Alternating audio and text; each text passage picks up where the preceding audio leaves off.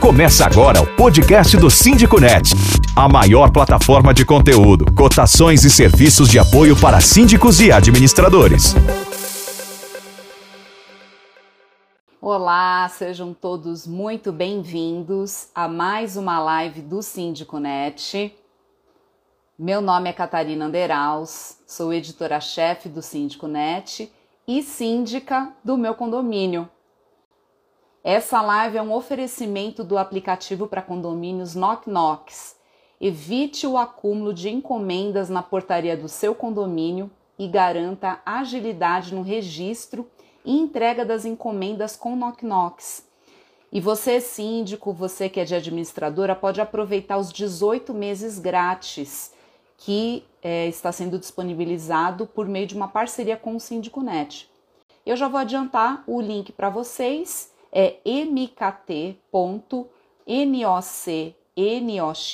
de knocknox.com barra síndiconet. E hoje nós vamos conversar sobre e-social. Esse ano de 2023 tem novidade nas obrigações do e-social, inclusive para os condomínios. A implantação do perfil proficiográfico previdenciário eletrônico mais conhecido como PPP eletrônico, na quarta fase do e-social, finalmente aconteceu em janeiro desse ano. O PPP eletrônico completou o rol de eventos de segurança e saúde do trabalho, ou simplesmente SST, que migraram do papel para o digital. Ou seja, o envio do PPP agora passa a ser por meio eletrônico exclusivamente. E esse é um assunto mais técnico que gera muitas dúvidas é, por parte de administradores e de síndicos, até os mais experientes. Por isso, nós atualizamos e lançamos novamente uma matéria bem completa sobre e-social logo no comecinho de janeiro, para que os nossos leitores pudessem se preparar para essa nova obrigação que passou a valer a partir do dia 1 de janeiro de 2023. E para conversar sobre esse assunto e esclarecer as dúvidas da nossa audiência, nós convidamos o Ricardo Carpati, diretor da Gabor RH e colunista do Síndico Net. Boa noite, tudo bem? Me ouve bem? Ouço bem. Ótimo. Obrigada Prazer. por trazer também, obrigada por você aceitar estar aqui conosco é, em mais uma live e te apresentando aqui um pouquinho mais para a nossa audiência, embora você seja aí uma figura super conhecida no meio condominial e também dos nossos, dos nossos leitores, da nossa audiência, porque você é colunista, fonte das nossas matérias. Então, o Ricardo Carpati ele é diretor da Gabor RH, administrador especializado em recursos humanos e possui experiência profissional de mais de 15 anos no segmento de condomínios. E quando o assunto é e-social, medicina do trabalho, normas regulamentadoras, ou seja, é de tirar paz dos síndicos, é de tirar minha paz também, porque, gente, é, é muita informação, muitos detalhes técnicos e essas obrigações. Eu acabo chamando o Ricardo para vir aqui é, eu lembro que no, no, ano passado, quando teve aquela mudança do PPRA, você esteve aqui com a gente Sim. e a gente fez uma live que rendeu bastante. Acho que você deve lembrar, né, Ricardo? Não, primeiro que é sempre um prazer estar com você, estar com o Sindiconet. É... Eu falo que eu faço parte um pouco do Sindiconet, porque eu participo há muitos anos. É, não só eu, uhum. como a família toda, Carpati, Gabriel, Sim. Rodrigo, a gente está sempre juntos com o Sindiconet. E é um prazer estar com você e falando desse assunto tão importante que agora pode começar a gerar e deve começar a gerar dor de cabeça a muitos síndicos, a muitos condomínios pelo Brasil. É verdade. É, além do, do lado técnico, essas obrigações elas devem ser cumpridas rigorosamente pelos condomínios, porque envolvem aspectos trabalhistas. É, se não forem cumpridas, podem deixar o condomínio irregular e até implicar em multa, Ricardo. É isso aí? Sim. A, a, primeiro falando em, em normas regulamentadoras, é, a gente, eu falo, a gente divide um pouco a segurança e saúde do trabalho em normas regulamentadoras, que é o Ministério do Trabalho, e na parte da previdência social, que a gente vai cair um pouquinho no PPP e no LTCAT. Uh, tudo prevê multa, então a sua não realização ela prevê multas e multas até de grande porte. Até hoje, praticamente nenhum condomínio, ou pouquíssimos condomínios pelo Brasil foram multados, porque a fiscalização era é, muito escassa mediante a denúncias. Uh, então, o grande problema que a gente tinha não eram multas, eram sim problemas trabalhistas, porque você não realizando esse tipo de obrigatoriedade, essas normas, principalmente para os condomínios, a gente tinha lá na frente ações trabalhistas que, que eram praticamente causas ganhas por parte do, de quem estava é, pleiteando algo ao condomínio. Então, os condomínios se prejudicavam muito em termos de ações trabalhistas. Até podiam causar, causar problemas em termos, podem ainda, né?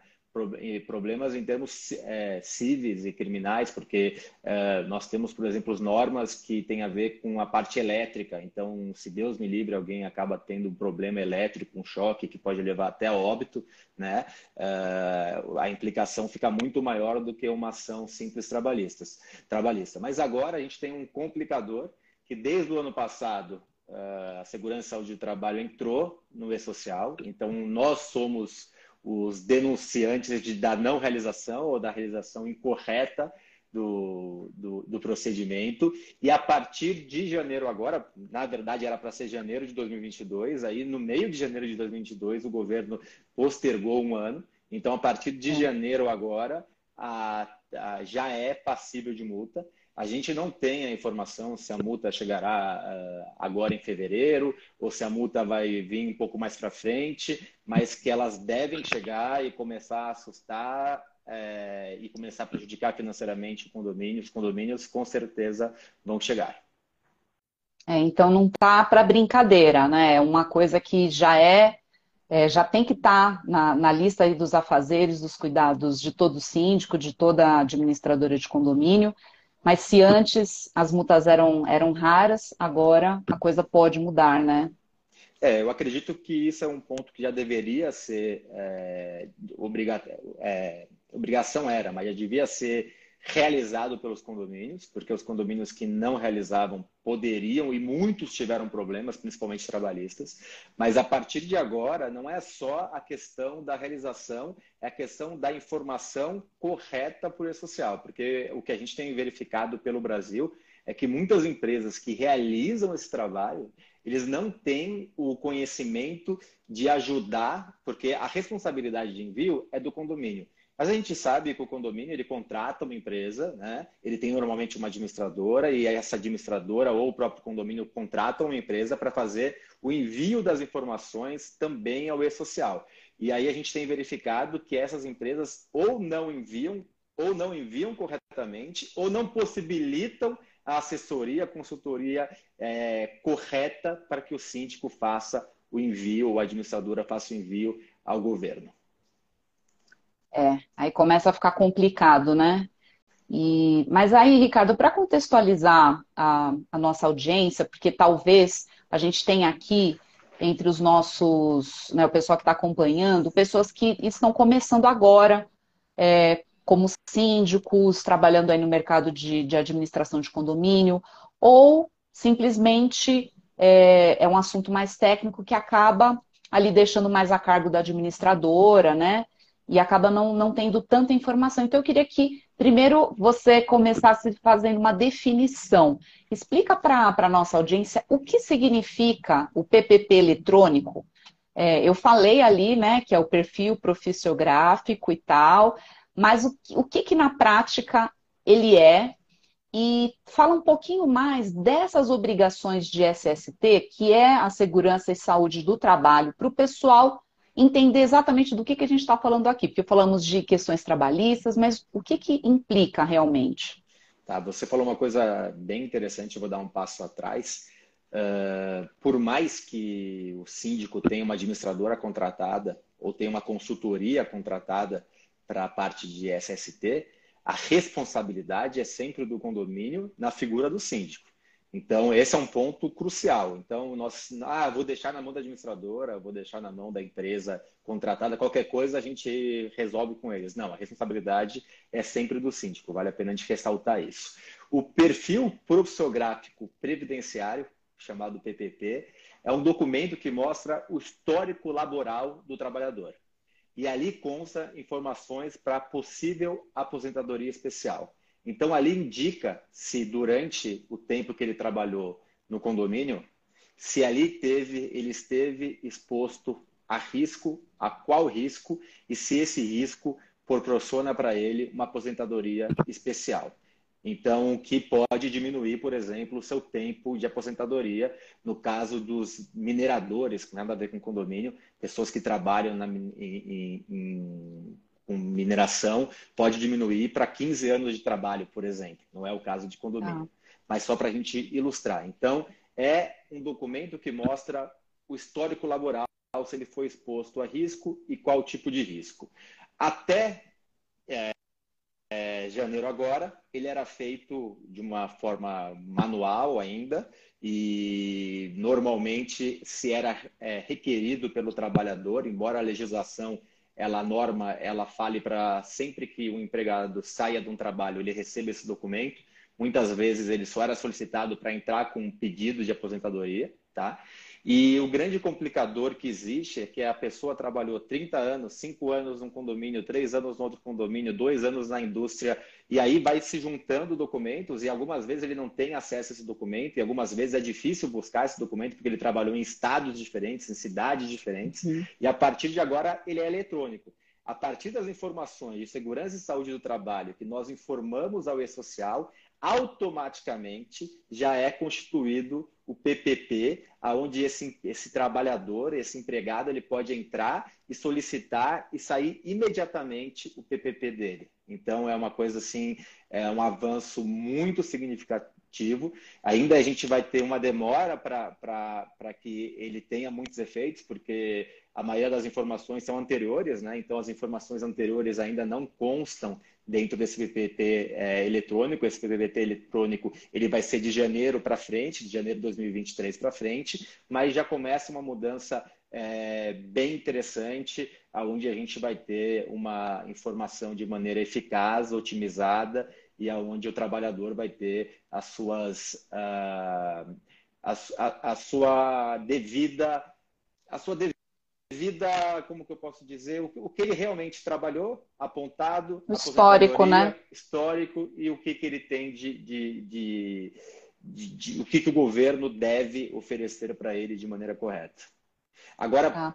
você Isso... teve uma segunda. Desculpa, pode dizer mais. Não, eu só ia completar que é, essa informação ela já está disponível desde o dia 16 de janeiro até pelo meu INSS. Isso. Então, todo trabalhador consegue acessar o seu PPP, as informações que são lançadas ali, no aplicativo que é do governo, né, da parte de INSS, justamente da parte de aposentadoria. Então, isso também é uma informação relevante para a gente trazer, porque na nossa audiência talvez a gente tenha também funcionários de condomínio que interessa aí para eles, né? Exatamente. Então, ele entra ali no site, no aplicativo do INSS, do meu INSS, INSS, e ele já tem a informação em tempo real. Ele entra ali, ele tem três campos para ele preencher, para ele colocar o CPF, algumas informações, e ali já sai de imediato o novo perfil é, profissiográfico previdenciário dele. Então, esse é um avanço bem interessante. Você também perguntou para mim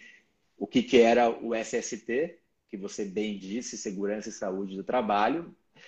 É um conjunto de normas e procedimentos legalmente exigidos às empresas e funcionários, visando prevenir doenças ocupacionais, acidentes de trabalho e proteger a integridade física do trabalhador.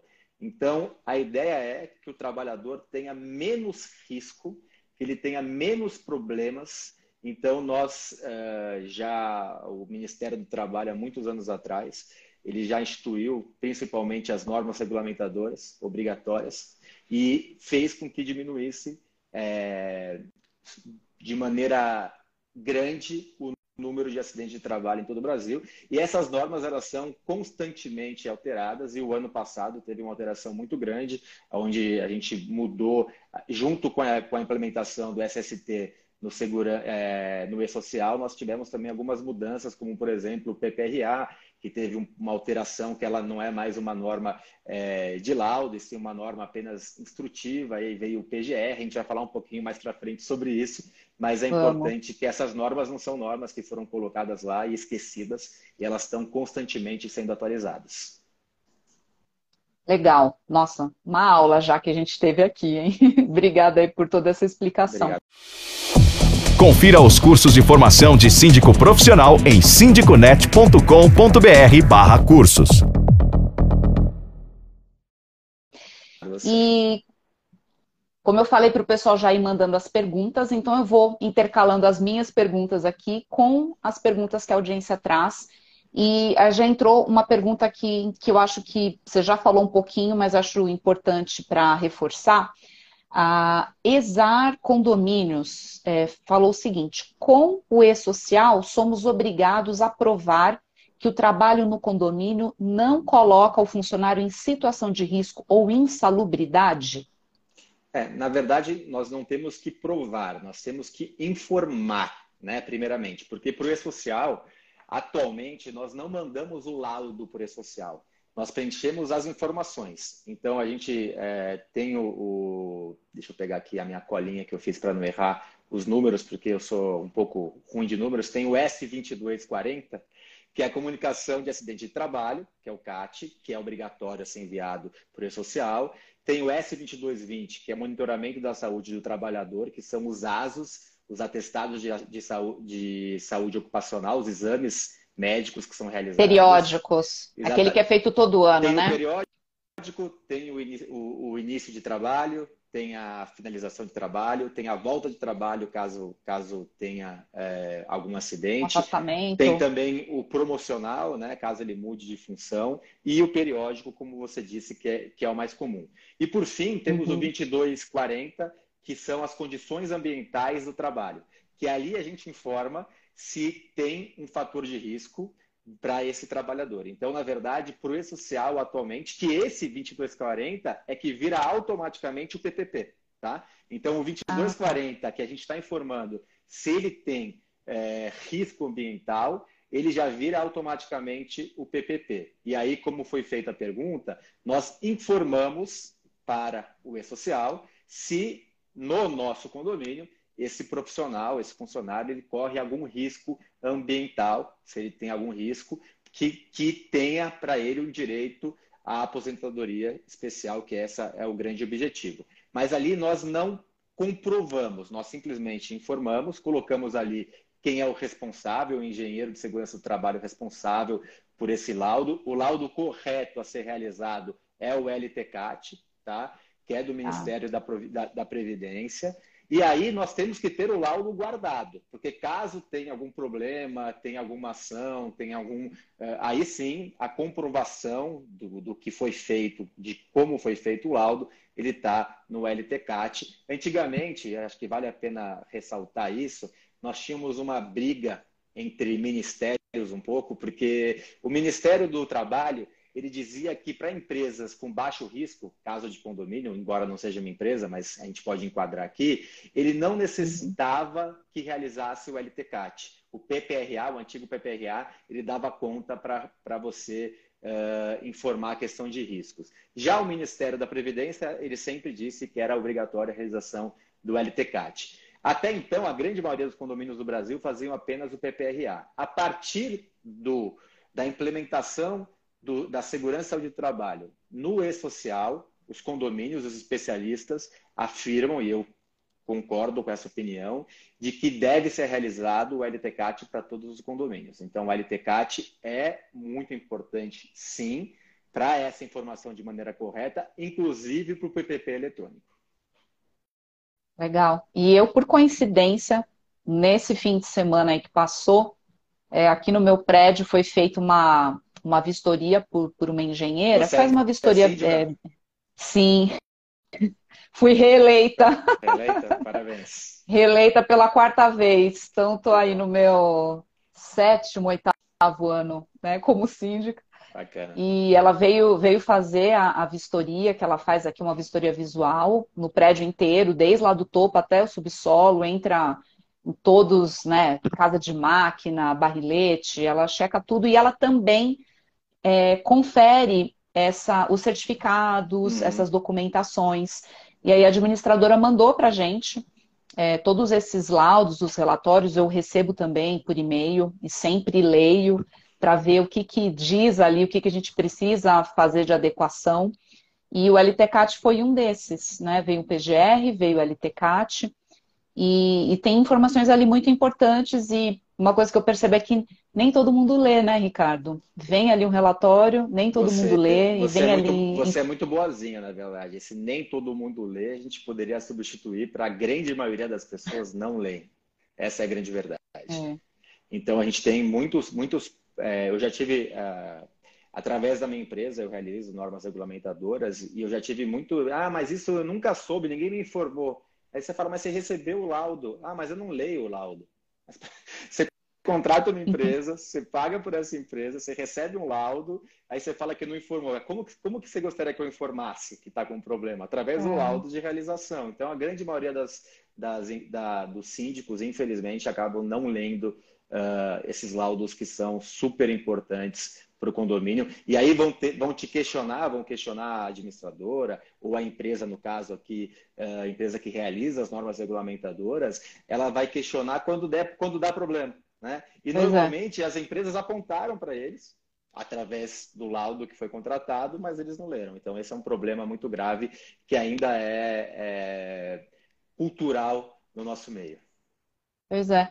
E aí a informação vai, né? Ela é transmitida pelo sistema e tem ali todo um respaldo técnico que, que o síndico pode aproveitar para justamente implementar essas alterações, essas melhorias. Aqui no, no meu prédio veio até informação sobre é, a parte de iluminação, uhum. né, do, dos porteiros, do auxiliar de serviços gerais nas escadas, a parte ali que ele trabalha.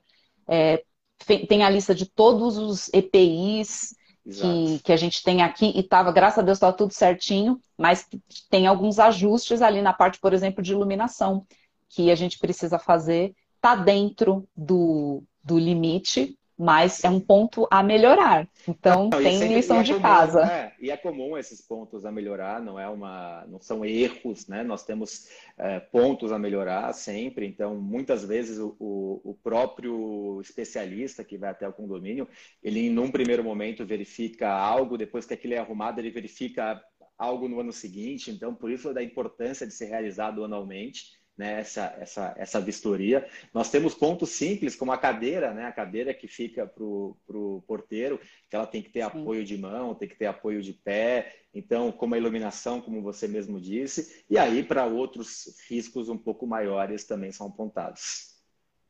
É. Quer dizer, são, a gente foi aqui listando alguns exemplos né, de, de, de coisas que podem ali constar num, num desses documentos é, teria outros, Ricardo, que para a gente ilustrar aqui para o síndico, pontos de atenção, o que, que pode entrar nesse, nesses relatórios, para o síndico entender na prática realmente o, o que, que é reportado? A gente tem alguns pontos interessantes. Primeiro que, é, através do, do LTCAT, ele é feito uma descrição do que aquele profissional faz, né? Então, muitas vezes, a descrição que o síndico determinou ou que a administradora tem não é a mesma do que o profissional faz no dia a dia. Então a gente vê às vezes uma, uma é, pontos que são divergentes e aí podem acarretar em alguns tipos de problema, como o funcionário fazer trabalho em altura, por exemplo, subir ao topo do condomínio, fazer trabalhos em altura. E aí exige-se uma outra norma, um curso que ele tem que realizar para poder fazer trabalho em altura que é acima de determinada metragem. Então, é, esse é um dos riscos. Ele, ele, é verificado a questão, por exemplo, de escadas, de, de é, escadas com proteção, corrimões em corrimãos. Então, assim, é algo que realmente ele, ele tem alguns levantamentos super importantes, além da questão ambiental, da questão biológica. É, biológica de ver, verificar se aquela região onde ele está, por exemplo, fica perto de, de ele tem uma na frente de, de, ponto de ônibus, por exemplo, e o ponto de ônibus ah. pode trazer para ele uma intoxicação, se ele tem uh, perto, de, por exemplo, em Moema, aqui em São Paulo, que passam aviões em cima dos, dos, dos, dos prédios, prédios. E, fazem, e, fazem, barulho muito alto, então podem prejudicar a audição desses trabalhadores. Então, até ele aponta ali para o PCMSO, que são os exames periódicos, que ó, nesse prédio deve ser realizado um exame de audiometria. Então, também são apontados é, é, algumas, alguns pontos importantes para os exames periódicos. Então, na verdade, o que é importante contratar uma boa empresa, porque essa boa empresa ela vai realizar um trabalho interligado e não desassociado. Não adianta eu realizar um PCMSO sem ter a informação do LTCAT ou agora do PGR, porque eu preciso dessa informação para verificar se eu preciso realizar alguns exames adicionais nesse, nesse trabalhador. Então, uh, como uh, os faxineiros, os auxiliares de serviços gerais, o indicado é que, fazem, que façam exame de sangue, por exemplo, para descartar que, ah. tenha, que tenha algum contato com produtos químicos que possam estar tá prejudicando a saúde desse trabalhador. Então, eu, eu sempre prezo é, pela cautela. Eu acho que quando a gente está falando de, de vidas, quando nós estamos falando de, de também de possíveis perdas de ações trabalhistas, eu acho que a gente tem que ser o mais conservador possível. Ah, mas vai custar 150 reais a mais para o condomínio por mês, um exemplo. Melhor custar 150 reais a mais do que se prejudicar uma vida e de uma coisa mais leve até de perder uma ação trabalhista que muitas vezes é 40, 50, 60 mil reais. Então eu sempre prezo pela, pela, por ser mais, mais conservador nesse sentido. Legal. E aí, olha, só para o pessoal que não está familiarizado com a famosa sopa de letrinhas, LTCAT significa Laudo Técnico das Condições Ambientais de Trabalho, e o PGR significa Programa de Gerenciamento de Risco, que foi o que substituiu o PPRA, como o Ricardo é, já citou aqui no ano passado, é, então era essa informação, só para complementar aqui, né, na legenda aqui para a galera, para todo mundo estar tá aí na mesma página e entender. Então, quer dizer, são vários detalhes. Isso vai variar muito de um condomínio para outro, de um bairro para outro, até da localização, como você falou. Olha, pode estar tá em Moema, do lado que tem o barulho do avião, pode estar tá na Vila Olímpia, que não tem o barulho do avião, mas pode estar na Vila Olímpia em frente a um ponto de ônibus que tem ali uma fumaça de do, do, do, do, ônibus ali passando e que acaba intoxicando a pessoa. E vai depender também, acho que, dos materiais, dos produtos químicos que usa ali no dia a dia, Exato. que cada condomínio tem ali as suas demandas né, específicas, e às vezes o funcionário de um condomínio tem piscina, tem coisas ali que ele vai ter que mexer, e outro não tem. Então, isso acho que vai variar muito. Por isso que é super importante realmente o síndico estar atento, é, conhecer muito bem o seu empreendimento, ver o, o que, que pode estar passível ali de uma é, de uma, dessa fiscalização e desse, desse nível de cuidado. E, e leia, gente, recebeu o relatório, tira ali um tempinho para você ler, ver o que, que, o que você pode fazer para melhorar as condições e corre para fazer isso, porque a gente tem que realmente preservar bem ali as condições de trabalho do, do funcionário, dos nossos funcionários, e também evitar problemas futuros para o próprio condomínio. Eu tenho uma, eu tenho uma, é, uma crítica que eu sempre faço uh, ao brasileiro como, como um todo. A gente muitas vezes pensa em cumprir a, a norma, né? em simplesmente cumprir. Então, eu verifico a questão de preço e contrato mais barato para cumprir. A gente teve um caso recente, não tão recente, mas eram trabalhadores infantis que lá no, no Ninho do Urubu, no Flamengo, né? Onde tivemos um incêndio e morreram, se não falha a memória, 13 crianças, meninos né, de 12, 13, 14 anos de idade, que eram trabalhadores do clube, né, porque eram jogadores de futebol, e ah, começou um incêndio através de um, de um quadro elétrico. Então, na verdade, muitas vezes você tem ali o, a norma foi cumprida, mas um, quem será que realmente foi um engenheiro eletricista verificar e foi ele que emitiu aquele, aquele laudo? Ou será como eu sei que acontece em muitos condomínios que vai um estagiário ou às vezes um office boy tira a foto e aí o engenheiro dentro do seu escritório vai e faz o laudo ou só assina esse laudo. Então eu, eu acho muito é, é, tem que ter um pouco de medo nesse sentido, porque nós não temos que cumprir simplesmente a norma, ah, estamos aqui com, com laudo e estamos aqui com um certificado. Não. Como foi feito esse laudo? Né? Eu acho que isso é importante porque a gente está lidando com vidas humanas. Qual é o profissional que fez essa vistoria? Né? Então, acho que cabe ao síndico exigir a qualificação desse profissional que vai até o condomínio para fazer o trabalho. Se não sentiu confiança, pede para vir outro, né, Ricardo? E ser, e também... ser crítico no, no, no, no, laudo, acho que isso é importante, ser crítico no laudo. Putz, mas esse laudo aqui não me diz praticamente nada, vai lá, então assim, eu acho que é, é importante isso, não simplesmente receber o laudo, colocou na gaveta, e se é. tiver uma ação trabalhista, tem o laudo. Tá certo. E olha, é, uma outra pergunta aqui que entrou. Emedina 2009. Boa tarde a todos. Como o condomínio pode se certificar que a administradora está enviando as informações para o e-social? Então, tem um, um, protocolo que o síndico deve exigir. Uh, quem vai enviar é o menos importante. A responsabilidade de envio é do síndico, mas a gente sabe que normalmente quem vai enviar não é o síndico. Normalmente, ou a administradora ou a empresa que realiza as normas vão enviar para o e-social. E, sendo a administradora ou a empresa que realiza as normas, ela deve enviar para o síndico esse protocolo de envio. Então, através do protocolo, ela sabe que foram enviadas a informação, foram enviadas para o social. É. E a gente sabe que esse envio, ele, ele tem ali todo um, um, formato, né? o arquivo tem que ser gerado dentro de um formato exigido pelo sistema, e a gente sabe que as administradoras de condomínio precisaram fazer essa adaptação tecnológica para ela conseguir fazer a transmissão dos arquivos, né, Ricardo? E, é, e as empresas. Eu, eu, vou falar uma coisa. O que eu considero mais correto é que não. Minha opinião, tá? Uma opinião particular. Eu acho que, acredito que a empresa que realiza as normas enviar para a administradora e a administradora subir via seu ERP, seu sistema, ele ele pode ter mais um é, é, mais uma etapa que pode ter algum tipo de erro. O que eu considero ideal é que ou a empresa suba diretamente com a supervisão da administradora, obviamente, ou que a tá. empresa ou que a empresa crie um acesso no seu sistema para que a administradora entre no sistema e envie ah. através do sistema dela. Hoje, muitas as empresas de ponta têm esse, esses sistemas ou esses sistemas que podem a própria administradora ou o próprio síndico entrar lá e enviar para o e-social. Porque você precisa, para enviar para o e-social, você precisa da. Agora me fugiu o nome. Nossa, do documento do condomínio. É certi...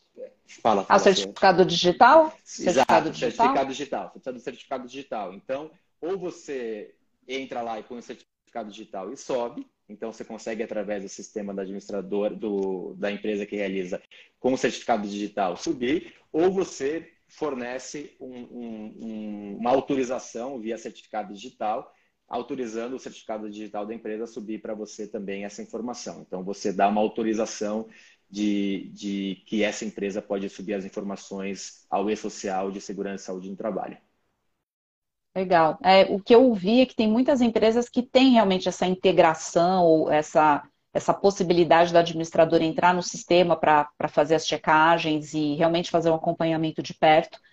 É, lógico que a gente tem que contratar quem a gente confia, mas é sempre importante também ter essa dupla verificação para você realmente ali está respaldado, né? Então, bacana é, é essa muito explicação. importante e, e, o ponto que eu acho importante é assim, todo sistema dá problema, né? Pode dar problema, então pode dar aquele bug do sistema, né? Então, é. você, sair, você sair do ERP da empresa que presta serviço, enviar para o ERP da, da administradora, eu prefiro que seja feito tudo dentro do ERP da empresa que presta serviço, com RP de ponta, que pode ter o acesso, como esses, esses, essas empresas é, dão acesso para a administradora verificar e enviar informação para o social. Tá. Então, para o pessoal também que talvez esteja vendo isso pela primeira vez, quando a gente fala essas empresas, são empresas especializadas em segurança e medicina do trabalho, e eles fazem todo, eles têm um corpo técnico que faz toda essa verificação nos condomínios, das obrigações, das normas regulamentadoras do Ministério do Trabalho, né, se quais que cabem ali, que competem ao condomínio, ter que cumprir. Então, eles fazem essas checagens nos condomínios. Então, o condomínio contrata essa empresa, faz ali um contrato para um ano, ou às vezes até por, por, prazo indeterminado, conforme aí as coisas vão acontecendo, porque é, cada condomínio vai ter um calendário ali de, de cumprimento, vai sempre depender ou de quando o evento aconteceu, ou de quando ele precisa fazer uma renovação de certificado, que isso pode variar de, de um condomínio para o outro. Sim. E então são essas as empresas, né? O Ricardo tem uma empresa dessa que é a Gabor, né? A própria Gabor faz, né? Isso. E também nós no Síndico.net, dentro do Cotei Bem, que é uma plataforma de cotações para condomínios, a gente também tem uma série de empresas é, que são verificadas pelo nosso sistema. Então não tem ali empresas é, que, que tem algum tipo de, de pendência, são todas empresas verificadas e avaliadas por síndicos de todo o Brasil. Então, quem não conhece, quem precisa é, de empresas que façam esse tipo de serviço, tem a Gabor RH, tem o Cotei Bem, então você pode entrar lá e procurar nesse, nessa categoria que é de é, segurança e medicina do trabalho. E aí você pode fazer ali uma cotação para a sua cidade, porque o Cotei Bem também atende o Brasil inteiro. É, e aí, por falar nessa questão dos prazos, o LV Síndico Profissional mandou uma mensagem aqui. Boa noite, Grande Carpá.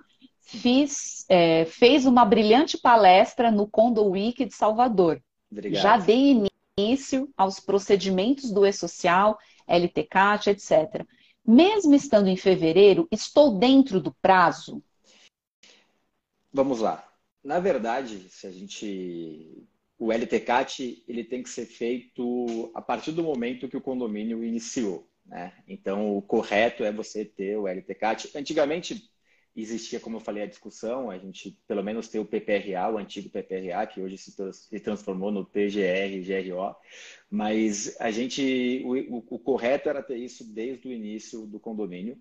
E você ter, é, você agora, por social, pensando em social, a gente, o prazo era janeiro do ano passado e as multas a partir de janeiro desse ano.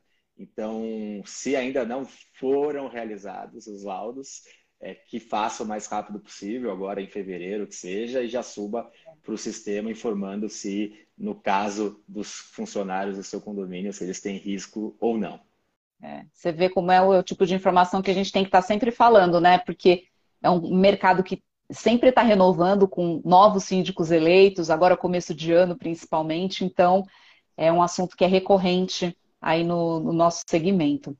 É, aqui seguindo com, com, com, as minhas perguntas, é, o E-Social ele representa um grande avanço na gestão condominial e cada fase implantada foi consolidando uma mudança cultural na relação com os funcionários. Então, assim, o E-Social ele começou em 2018, né, Ricardo? A gente está aí há cinco anos e teve todo um, todo um cronograma de implantação né, de cada fase, dos grupos também, porque o condomínio ele faz parte de um grupo junto com empresas. Então, foi, é algo que não começou ontem, né? Uma coisa que já vem aí crescendo. E com isso, essa mudança cultural foi acontecendo também para o próprio síndico, para os próprios condomínios e nesse impacto na relação com os funcionários. Aí eu queria é, é saber de você por que essa digitalização foi tão importante para os condomínios e para os funcionários. Porque a gente fazia tudo errado. Sendo bem é, é, crítico como sou, quando eu falo a gente. E honesto. E honesto. A maioria do mercado fazia muito, muito, a maioria das coisas erradas. Então, assim, a gente, por exemplo, férias a gente falava, ah, quer sair de férias amanhã? Tá bom, porque o, o, o, a legislação diz que o empregador tem que informar com 30 dias de antecedência quando o funcionário vai sair de férias. Então, se fazia ali um, um, um documento assinado como se fosse 30 dias de antecedência, um exemplo.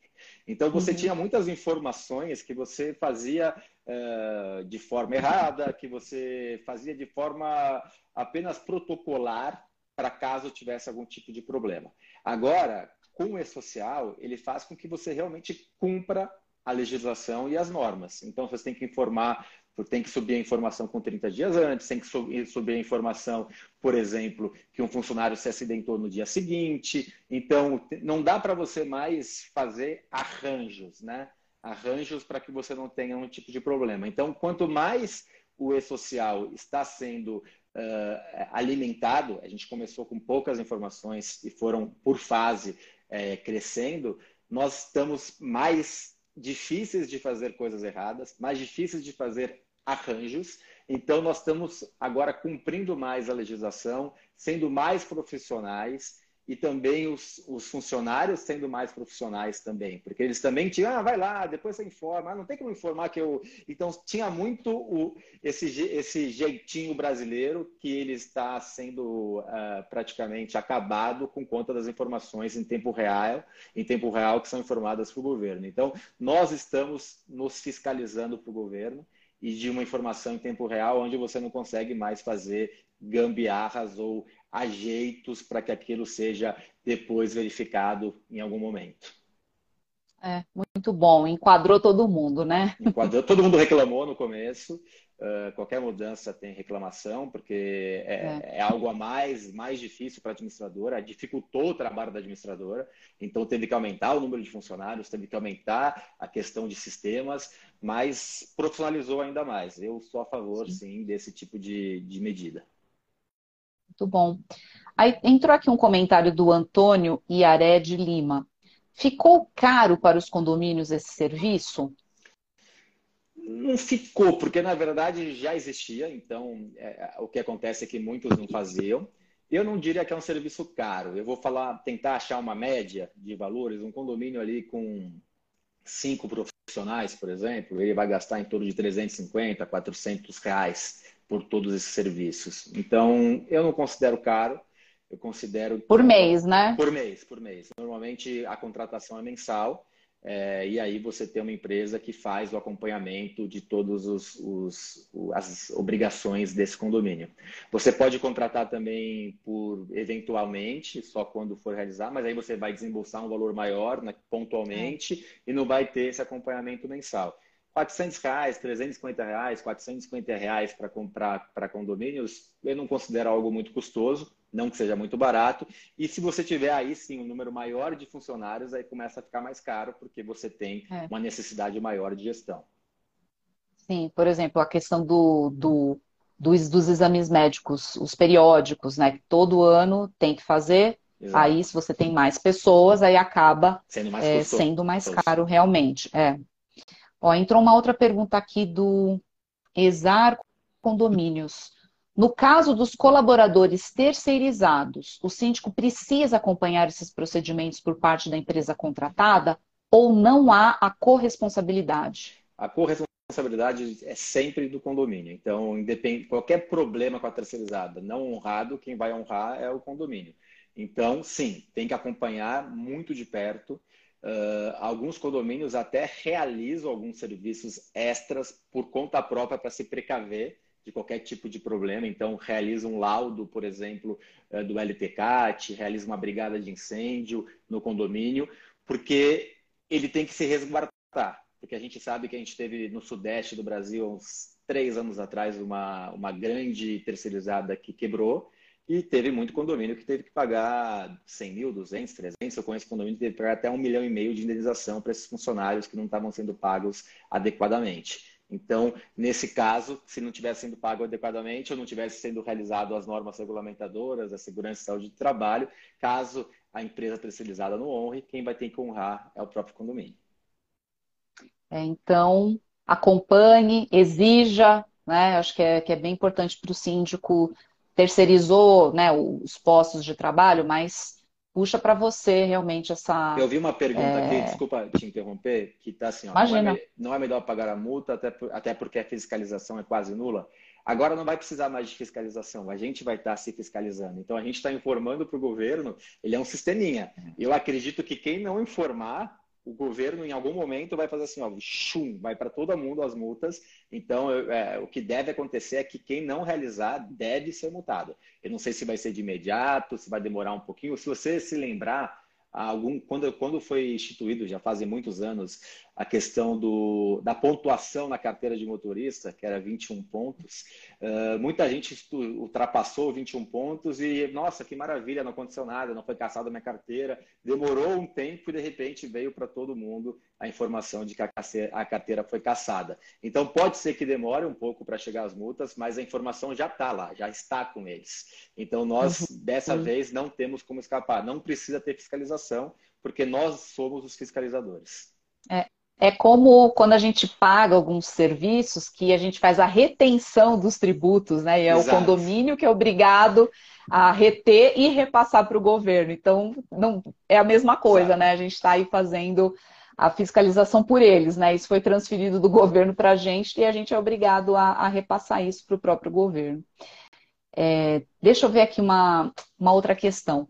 Uh, a gente vem falando sobre essa, sobre essa mudança cultural do, dos condomínios, os síndicos, as, as administradoras se prepararem para o e-social, que isso já vem sendo feito aí ao longo dos anos, desde 2018. É, na prática, com essas últimas mudanças, o que, o que foi preciso ser feito? Foram as adaptações de sistema? Foi essa questão mais da disciplina em cumprir com as obrigações? Teve algum outro desafio? É, alguma outra adaptação que, que você gostaria de comentar, que é importante a gente trazer aqui para a audiência? Eu acho que a gente pode dividir em dois. Uh, primeiro, o condomínio, o síndico e o gerente predial, barra zelador, barra responsável ali do condomínio, informação imediata para a administradora. Muitas vezes o síndico demorava uma semana, dez dias para passar a informação. Agora tem que ser passado de maneira imediata, tá? Então essa uhum. é, é, uma mudança cultural por parte do síndico, gerente predial, é, zelador e por aí vai. Para a administradora, aí teve uma mudança de trabalho, de sistemática de trabalho. Então, essa mudança de sistemática foi muito grande, muitos procedimentos foram alterados, muito ficou mais custoso para a administradora, teve que implementar um volume maior de pessoas e investir em tecnologia. Então, teve essas mudanças culturais, sim, que foram fortes, mais fortes no passado, não agora, não com a mudança do SST, mas sim com as primeiras mudanças que foram realizadas através do e-social. Tá certo. É, entrou aqui uma pergunta é, do Rô Soares, quanto é a multa? É meio difícil de, de estimar, é. né, Ricardo? Eles colocam, eles colocam valores muito abrangentes. Então, eu, eu tenho multa que está ali entre 600 e 60 mil reais. 600 reais e 60 mil. Agora não tá. consigo, ah. a gente não consegue ter a, a, noção de como que é como que é realizada essa mensuração.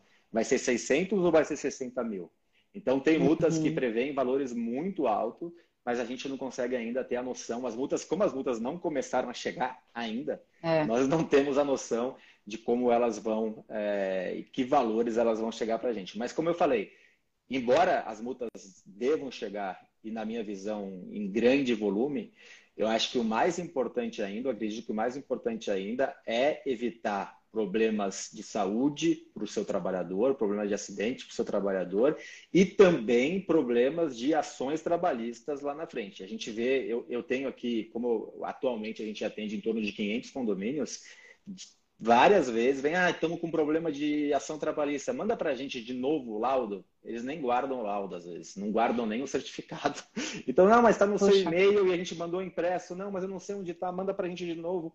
Então, assim, é, é uma coisa que o juiz é, requer desde o início da ação. E se você não apresenta esses laudos, você não tem como comprovar o ônus da prova de que você estava realizando de maneira correta ou proporcionando de maneira correta condições de trabalho para o seu empregado. Certo. Ó, o LV Síndico Profissional é, traz uma questão ali de um dos condomínios dele. Um dos nossos condomínios possui termonebulização terceirizada, fumacê. Temos que cobrar deles esses procedimentos? Na verdade, ele, ele, pelo que eu entendi, ele contrata uma empresa para passar o fumacê contra mosquitos, né? Pelo jeito, é. É, focado em dengue e na verdade, a gente tem uma responsabilidade sobre todo o prestador de serviço que atua no nosso condomínio, mas não é algo como algo eventual que deva trazer algum tipo de problema para o condomínio, mas o ideal é que, que seja é, que a administradora ou que o administrador do condomínio cobre as, não só as, as normas regulamentadoras, como também, principalmente, as ABNTs, né? Que a gente muda um pouquinho de figura, mas a, é. as ABNTs para esse tipo de serviço. Sim. Eu fiquei lembrando, por exemplo, é quando tem a limpeza de caixa d'água, que ele, né, o funcionário que vai fazer aquele serviço, ele precisa ter as normas, usar os EPIs corretos. Eu acho que é esse mesmo nível de exigência que o síndico ou a administradora tem que ter, né, Ricardo? Sim, porque vamos, vamos dizer aqui uma, uma tragédia, vai, que a pessoa vai limpar a sua caixa d'água e acaba falecendo no condomínio. E aí a gente sabe que é uma indenização alta por parte da empresa que prestou o serviço. Mas caso essa empresa não consiga cumprir, não tenha. Então, assim, eu, eu vou dar uma dica como gestor agora: contrate boas empresas. Porque se você contratar boas empresas, essa boa empresa vai estar muito provavelmente é, cumprindo toda a legislação, a legislação e todas as normas porque muitas vezes a gente tem dificuldade também de exigir todas as variáveis, porque ah, a gente vai exigir as normas regulamentadoras, a gente vai exigir tudo do SST, a gente vai exigir as ABNTs, NBRs, a gente vai exigir a folha, quer dizer, daqui a pouco a gente não consegue contratar ninguém para fazer serviço no nosso condomínio. Diferente é. de uma terceirizada que está prestando um serviço é, diário no nosso condomínio, esse tipo de serviço a gente acaba pedindo os documentos mais importantes e aí o importante é contratar empresas sérias para que você não tenha nenhum tipo de surpresa futura. A Cleusa, é, Cleusa Nilotti, trouxe aqui uma situação. Condomínio onde a síndica faz o serviço da faxineira e recebe da administradora por isso, ela é considerada funcionária do condomínio? E se for, precisa apresentar o e-social? Eu acho assim, essa situação está meio estranha. O correto não é síndica fazer trabalho de faxineira. É. é tá mesmo... misturando ali, né, funções. É, mesmo porque é, não quero entrar no mérito, não conheço a situação do condomínio citado, mas acaba tendo um pouco de conflito de interesses, ou muito conflito de interesses. É. Não que seja proibido que uma síndica fosse uma, uma faxineira que realizasse serviço, por exemplo, duas vezes por semana, né? Que, que não precisa ter um, um, um, uma contratação CLT, mas respondendo, indicado é que não, não tem esse tipo de conduta. Síndico seja síndico, faxineira seja faxineira, e que a gente não tenha essa mistura para não ter esse tipo de problema. Agora, se o faxineiro for contratado, for CLT do condomínio, essa, no caso, ela tem que exigir essas, essas normas e o cumprimento e a informação pré-social. Tá certo. Ó, entrou aqui uma pergunta do Alexandre Prandini, síndico profissional. Grande Alexandre Ricardo, Prandini. E, é, grande colega, ele me ajuda muito aqui também com algumas questões minhas aqui no meu condomínio. Fonte e, e, e colega parceiro aliás, aí de aliás, sindicatura. Vendo, um abraço para o Prandini, mas estou vendo muitos amigos aqui, estou vendo a Nara aqui, eu vi é, Nikonopoulos, meu grande amigo grego, tem muito amigo aqui que, que entrou para acompanhar a nossa live. Que legal. E aí o Prandini trouxe uma pergunta boa aqui. Ricardo, e como ficou o repasse de custo de todas essas despesas extras que as administradoras tiveram? Repassaram aos condomínios? A gente tem uh, alguns órgãos, algumas associações, por exemplo, em São Paulo, na Grande São Paulo, a gente tem a ABIC, né? E, que é a Associação das Administradoras de Condomínio da, eh, de São Paulo. E, e a ABIC, por exemplo, ela sugere uma cobrança de tarifas, entre elas, essas tarifas têm as tarifas do E-Social. Não por parte do SST, não mudou nada agora, porque a segurança e saúde do trabalho não é algo que traz mais trabalho para a administradora. Mas na primeira fase, na segunda fase, o trabalho foi aumentado e o correto, é, eu sempre falo que é melhor a gente pagar, pagar um valor justo e pagar uma vez do que pagar barato e pagar duas, três vezes. Então, as administradoras que prestam, elas aumentaram. Então, se você tinha um departamento pessoal com 15 funcionários, aumentou para 17, 18, aumentou o sistema. Então, de alguma forma, isso foi repassado para o cliente. Não tem jeito. Você pode repassar como custo direto, como custo indireto, com aumentar a tarifa. Quer dizer, são várias formas de você repassar, mas eu acredito que a grande maioria das administradoras do Brasil repassaram sim esse custo, instruído inclusive pelas, pelos sindicatos e pelas associações de administradoras de várias regiões. Tá certo. Uma outra pergunta que entrou aqui na, na caixinha de perguntas é da Brício Ana. Preciso emitir o laudo para funcionário orgânico dispensado em 2022? É, eu não sei se o que ela quis dizer com laudo. Na verdade, pelo que eu entendi, talvez seja o PPP. Então, se ele requerer o PPP, sim, você precisa, você precisa passar para ele o tempo que ele passou no seu condomínio. Então, o PPP que você vai informar para ele, se ele ficou um ano no seu condomínio, você tem que fazer o PPP de um ano. Se ele ficou cinco anos, o PPP é de cinco anos. O PPP é acumulativo, então ele trabalhou em vários ah. lugares e o condomínio ele vai fazer o PPP, no caso, pelo que eu entendi que foi perguntado, seja o PPP, ela vai emitir através da empresa que ela contratou na época, ou que seja a mesma de, de que faz segurança de trabalho, emitir esse laudo pro uh, para esse funcionário, porque ele deve estar requerendo aposentadoria para o governo. Tá joia. É, foi respondida a pergunta, ela disse que era o PPP mesmo. A Tânia, síndica profissional, ela pergunta o seguinte: é referente à empresa terceirizada. Se a empresa deve enviar para o condomínio PGR. Deve enviar, na minha opinião, e deve ser realizado no condomínio, tá?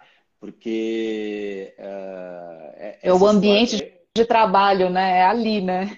Exatamente. Eu vou, eu vou, fugir um pouco da resposta, mas eu quero, eu quero fugir e vou trazer. O PGR é indiscutível, mas vamos lá. A gente tem uma ANR que é a, ANR que é definida pelo Corpo de Bombeiro, então é estadual, que é a ANR 23, Brigada de Incêndio. Em São Paulo, a Brigada de Incêndio ela deve ser realizada no condomínio. E as terceirizadas falam, não, mas a gente realizou, no estado de São Paulo, mas a gente realizou já a brigada de incêndio aqui na nossa empresa. Não, mas tem que ser no condomínio, tem que ser rota de fugas. Então, assim, é indiscutível. Então, tem alguns é. pontos que são indiscutíveis. PGR, LTCAT, tem que ser realizada no condomínio. E aí sim, passado uhum. a informação, passado o laudo, tudo bonitinho para o síndico. Legal. Ó, Gilberto Sena, o síndico que recebe de forma RPA não é nem registrado e nem é PJ. Como é feito o lançamento no e-social? Aí já cai numa outra parte que é tributária que eu não tenho tanto conhecimento. Tá? Eu posso até depois buscar essa informação. É, eu sei que é informado para o e-social, mas não na parte de, de, funcionário, porque ele não é um funcionário do condomínio, é, sim exatamente. Um ele é um prestador de serviço, na verdade. Agora, é. eu não sei a forma tributária de que, ele, de que ele é passado.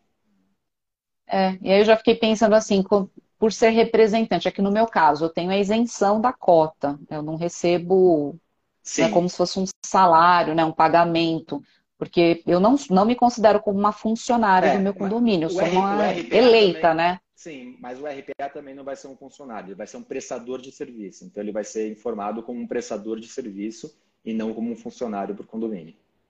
Tá, tá, joia. É, Ricardo Paloski, a partir de que momento vem a multa? Não seria uma notificação? Teria notificação Ninguém... antes de vir a multa? Ninguém sabe ainda. A gente não é... sabe como vai vir. Eu, Vamos saber eu, na prática. O mais prudente seria que o governo nos passasse uh, uma, uma notificação anterior mas não tem ainda nada nesse sentido informativo de que vai ser dessa forma.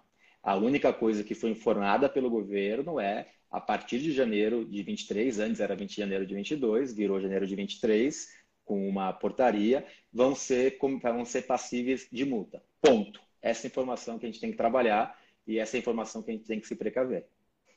Tá, certo.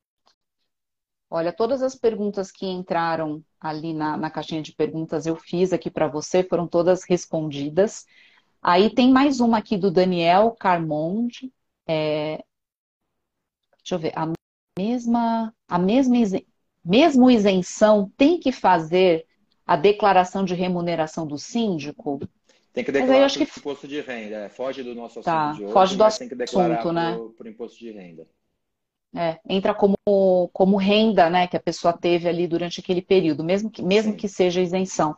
É, tem toda uma conversa também sobre isso. Teve síndico que entrou é, com processo contra para não ter que declarar esse valor, mas aí tem que ter um advogado para fazer esse procedimento, né, de fazer esse questionamento é, com a Receita Federal. E realmente é um outro assunto. A gente tem uma matéria no portal Síndico Net.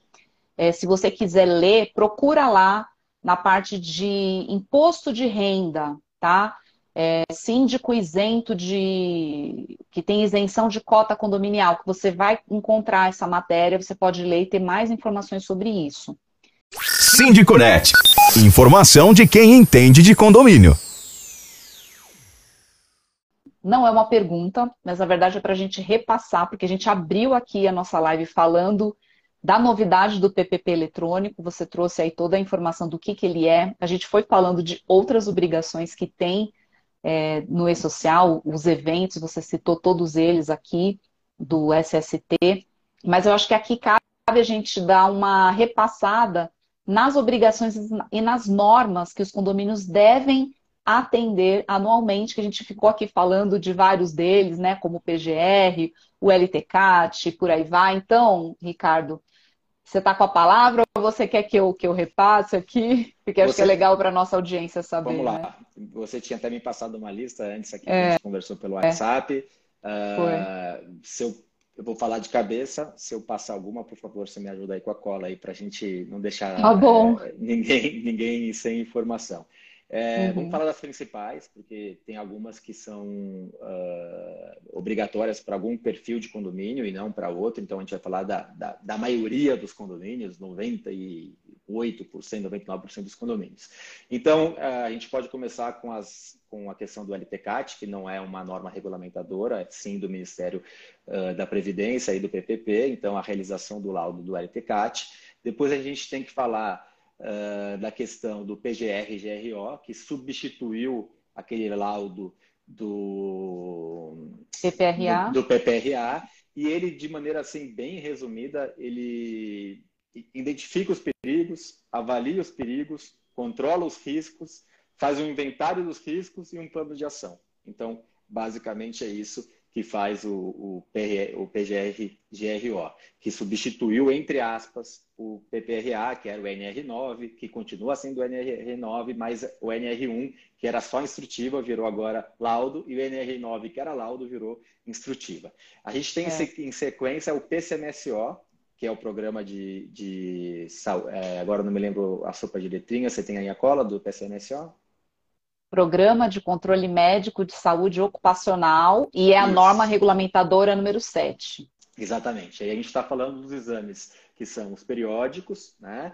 Os exames quando você entra na função, o exame quando você sai do trabalho, o exame quando você volta ao trabalho de um acidente de trabalho e o exame de você quando você muda de, de, de função. Então, esses exames são os laudos e e você tem o PCMSO, que é um laudo geral do que é realizado na saúde médica desses funcionários. Então, esses são, na minha visão, os três principais que a gente tem que ficar de olho.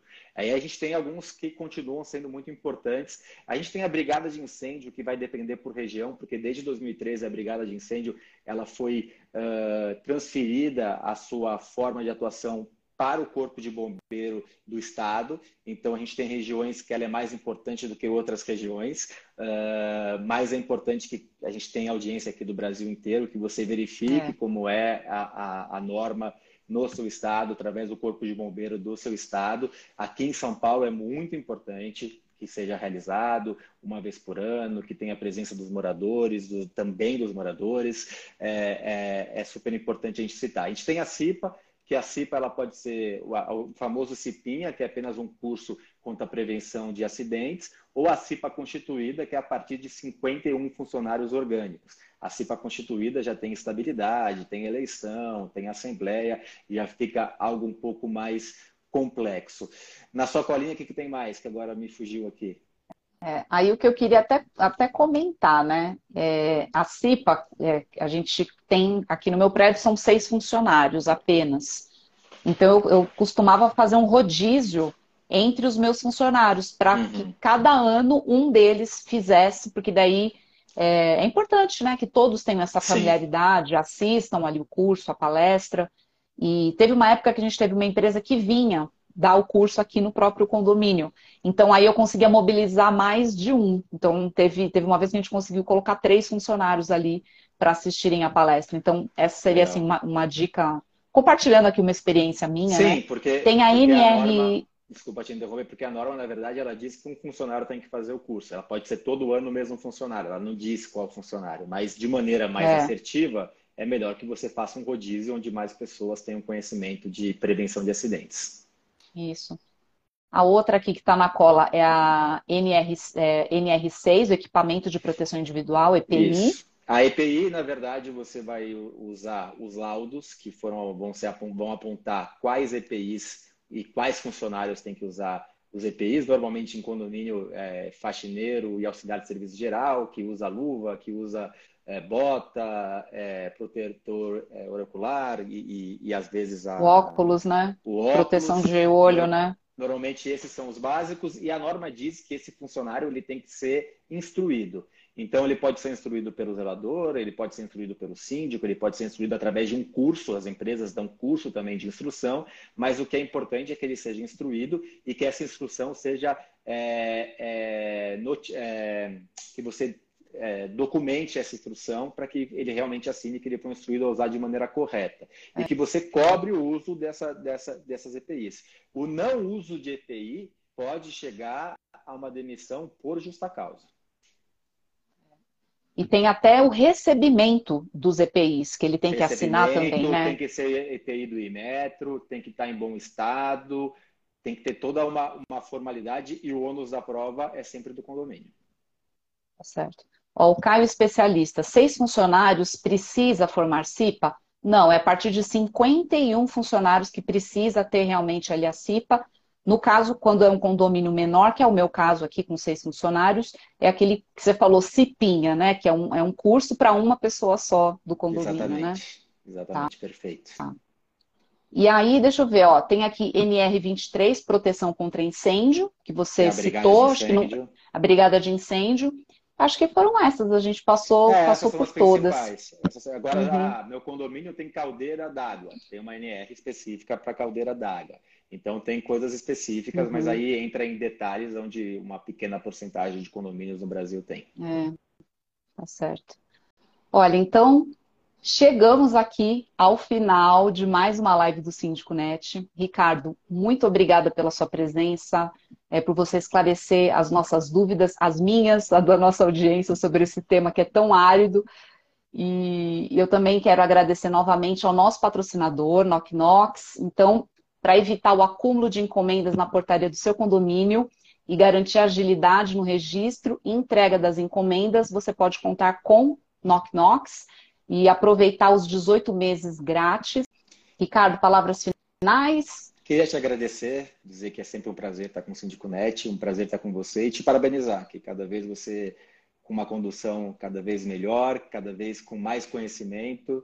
Daqui a pouco você já pode Obrigada. fazer todas as, as lives sozinha, não precisa nem de, de, de pessoa aqui, de especialista, que você já tem muito conhecimento.